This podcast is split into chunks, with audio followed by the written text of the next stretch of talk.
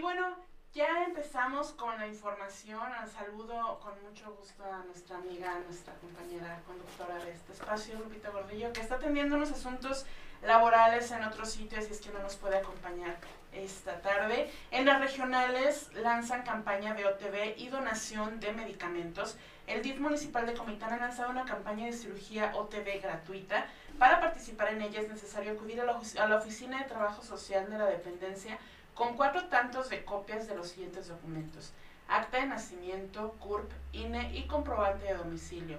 La OTB o salpingoclasia es una, una cirugía en la que se ligan y cortan las trompas de falopio para evitar que los espermatozoides alcancen al óvulo y haya fecundación. En resumen, es la cirugía que se realiza para evitar un nuevo embarazo.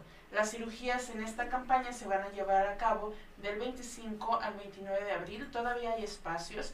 Nos platicaba la licenciada Liz que se espera alcanzar un máximo de 100 personas en la campaña, si es que acudan con sus documentos al DIF municipal. Por otro lado, la presidenta del DIF municipal, María Guillén Domínguez, hizo una invitación a las personas que necesiten medicamentos tales como gabapentina, paracetamol, furosemida, bromuro de pinaverio, metformina, miconazol, levofloxacino, entre otros, a que acudan a las instalaciones de la dependencia con los siguientes documentos, receta médica y copia de, de credencial de lector.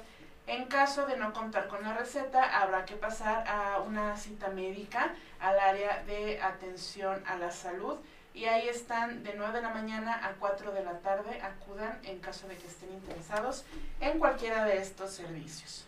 Por otro lado, eh, busca una persona que desapareció en Comalapa, Carlos Yesner.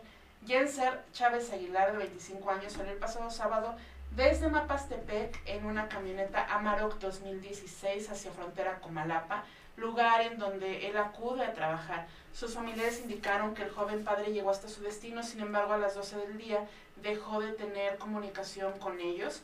Entre las señas particulares se encuentra un tatuaje en el que se muestra la silueta de su familia, otro tatuaje del personaje Deadpool, así como una huella, un tatuaje de una huella en donde se inscribe la fecha de nacimiento de su hijo.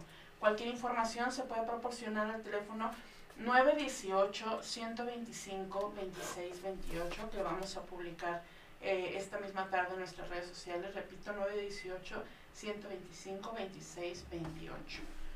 Por otro lado, en las estatales se acumulan 30 casos positivos de COVID en la entidad de acuerdo con las pruebas analizadas en las últimas horas por el Laboratorio Estatal de Salud Pública, se reportaron 30 nuevos casos de COVID-19 en Chiapas, el 47% de ellos en un grupo de edad de 30 a 39 años, muy jóvenes.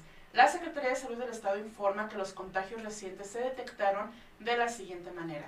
Tonalá 5, Acala, Comitán y Pijijiapan 3 cada uno, Arriaga, Fronteridad, Huituxtla Gutiérrez 2 cada uno, a Capetagua, Bellavista, Ixhuatán, La Trinitaria, Mapastepec, Ocosingo, Sunuapa, Tapachula, Tuxtla Chico, Itzimol, un caso en cada municipio. Se trata de personas mayores de 20 años de edad, 22 mujeres y 8 hombres, con excepción de dos menores, uno de 14, eh, perdón, de 1 a 14 años.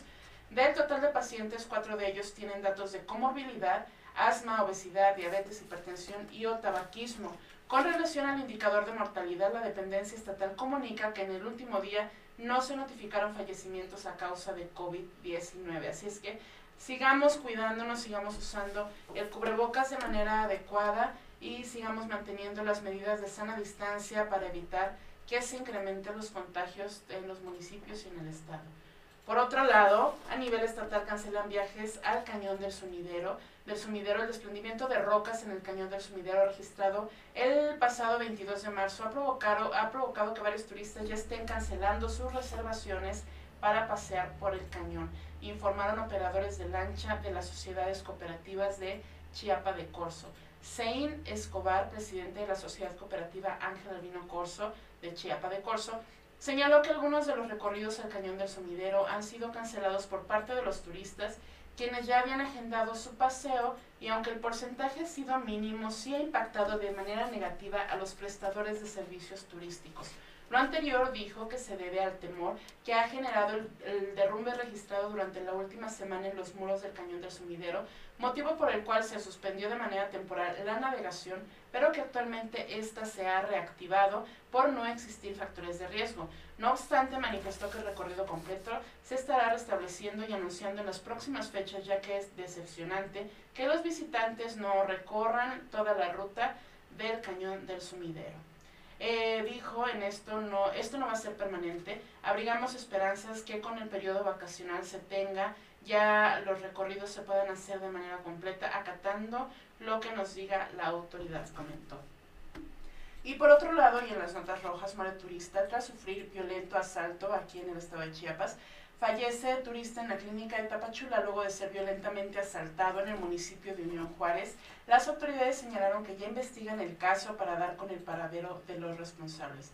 El sujeto fue asaltado tras visitar la cascada de Monteperla en la comunidad de Santo Domingo, municipio de Unión Juárez, donde fue interceptado por sujetos armados y desconocidos quienes lo golpearon cruelmente para robarle su dinero a pesar de haber sido llevado a una clínica para que recibiera atención médica, no soportó las lesiones y lamentablemente perdió la vida. Y pues bueno, una rayita más al tigre de la inseguridad aquí en el estado de Chiapas, que esto nos pone en riesgo de que pues no venga el turismo, ya estamos cerca de la temporada alta, ojalá que se pueda dar con el paradero de los responsables.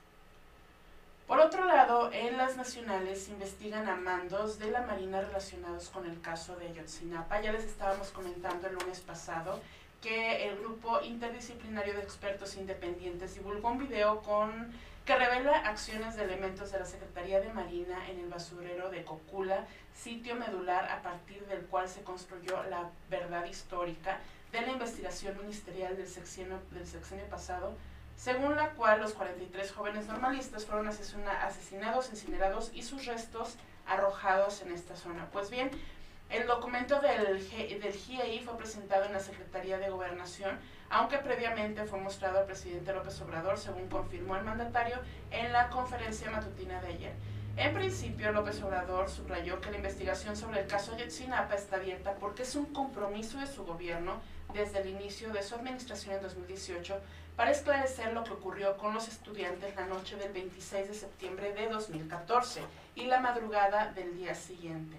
Sobre el video en referencia indicó que se lo mostraron y se dio la instrucción de que se investigue a los jefes de la Marina que participaron en ese operativo y ya han declarado ante la Fiscalía. En la mira está el almirante responsable. Se le preguntó que cuántos son los elementos que están siendo investigados y contestó que son todos los que participaron, sobre todo el almirante responsable del operativo. El mandatario sostuvo que no podría brindar detalles de la indagatoria, pero refrendó la decisión de dar a conocer toda la información disponible por las Fuerzas Armadas. No puedo decir más, solo comentarles que está abierta la investigación y tenemos el compromiso con los padres, con las madres de los jóvenes de llegar a saber todo sobre la desaparición de los jóvenes y a, diferencia de antes, cuando los medios internacionales solo se dedicaban a aplaudirle a los anteriores presidentes, ahora no hay impunidad para nadie. Ante los comentarios de los integrantes del GIEI de que han encontrado resistencia de las Fuerzas Armadas para obtener los datos, el presidente subrayó que se está entregando toda la documentación, se han abierto los archivos como nunca y no se oculta absolutamente nada. En cuanto a la posibilidad de que el ejército tenga todavía más información, en particular de las conversaciones de integrantes de Guerreros Unidos, presuntamente el grupo asesor de los normalistas, López Obrador recalcó que toda la información del ejército se ha puesto a disposición de la comisión y de la Fiscalía Especial y es la instrucción que tienen y la están cumpliendo. Por otro lado, la reforma, uh, AMLO plantea una reforma electoral para eliminar organismos electorales y reducir a los plurinominales. El presidente Andrés Manuel López Obrador explicó que la reforma electoral que tiene en mente plantea eliminar los organismos electorales locales, reducir los legisladores plurinominales y bajar el presupuesto al INE y a los partidos políticos. En la mañanera el mandatario insistió en la necesidad de una reforma en materia electoral, ya que al existir organismos estatales que llevan a cabo este tipo de procesos en las entidades, se duplican las funciones y genera mayor gasto del presupuesto. De esta manera, el mandatario reemplazaría al Instituto Nacional Electoral para evitar el doble gasto. Adelantó que sería otra de sus propuestas, como la votación de consejeros y magistrados dentro de la iniciativa de reforma constitucional. En el segundo día consecutivo que detalla la reforma constitucional que tiene en mente, López Obrador detalló que esta propuesta permitirá eliminar la idea de que las instituciones tienen que estar en manos de las élites de la academia o la política. Además, añadió que se buscará recortar los recursos que se destinan a estos organismos para reducir el presupuesto de 20 a solo 10 mil millones de pesos y aunque reconoció que todavía está en análisis, no descartó contemplar la eliminación de los diputados plurinominales. Según el mandatario, el objetivo es dejar un organismo que realmente va, haga valer la democracia y que no ocurra lo que ocurrió, dijo, en 2006 con Calderón, con el fraude electoral que lo llevó a la presidencia. Pues bueno, vamos a ver cómo, cómo plantea esta reforma, ya que salgan más detalles y a ver qué dicen los expertos analistas políticos. Por otro lado, en este caso que le hemos ido dado seguimiento, que es el caso de Alejandra Cuevas y Hertz Manero, Alejandra dijo, estoy libre por ustedes. Alejandra, quien salió libre de Santa Marta Catitla el pasado lunes tras 17 meses en prisión, agradeció en redes sociales el apoyo de la sociedad para su caso y aseguró que sin él no estaría grabando el mensaje fuera de una celda. Por ello, pidió seguir ayudando a los casos de injusticia en la organización que están iniciando sus hijos. La mujer de 69 años, hija de Laura Morán, pareja de Federico Hertz, hermano del fiscal general de la República, Alejandro Hertz Manero, era acusada por el delito de homicidio por omisión, lo que la Suprema Corte de Justicia de la Nación determinó que no existe la figura por la que se le culpaba de la muerte de quien consideraba su abuelo.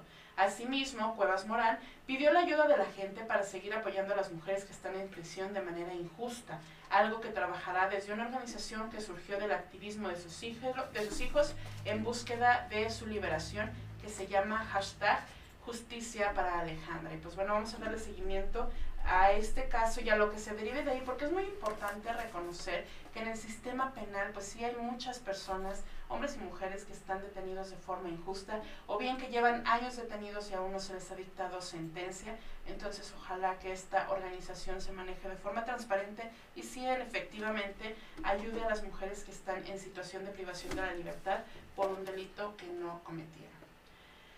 En otro tema, el gobierno se queja ante la Corte por reducción de casillas para la revocación de mandato. También este es un tema al que ya le hemos estado seguimiento. El gobierno de Andrés Manuel López Obrador se quejó ante la Suprema Corte de Justicia de la Nación de la decisión del INE respecto a la reducción de casillas que serán instaladas para la consulta de revocación de mandato el próximo 10 de abril.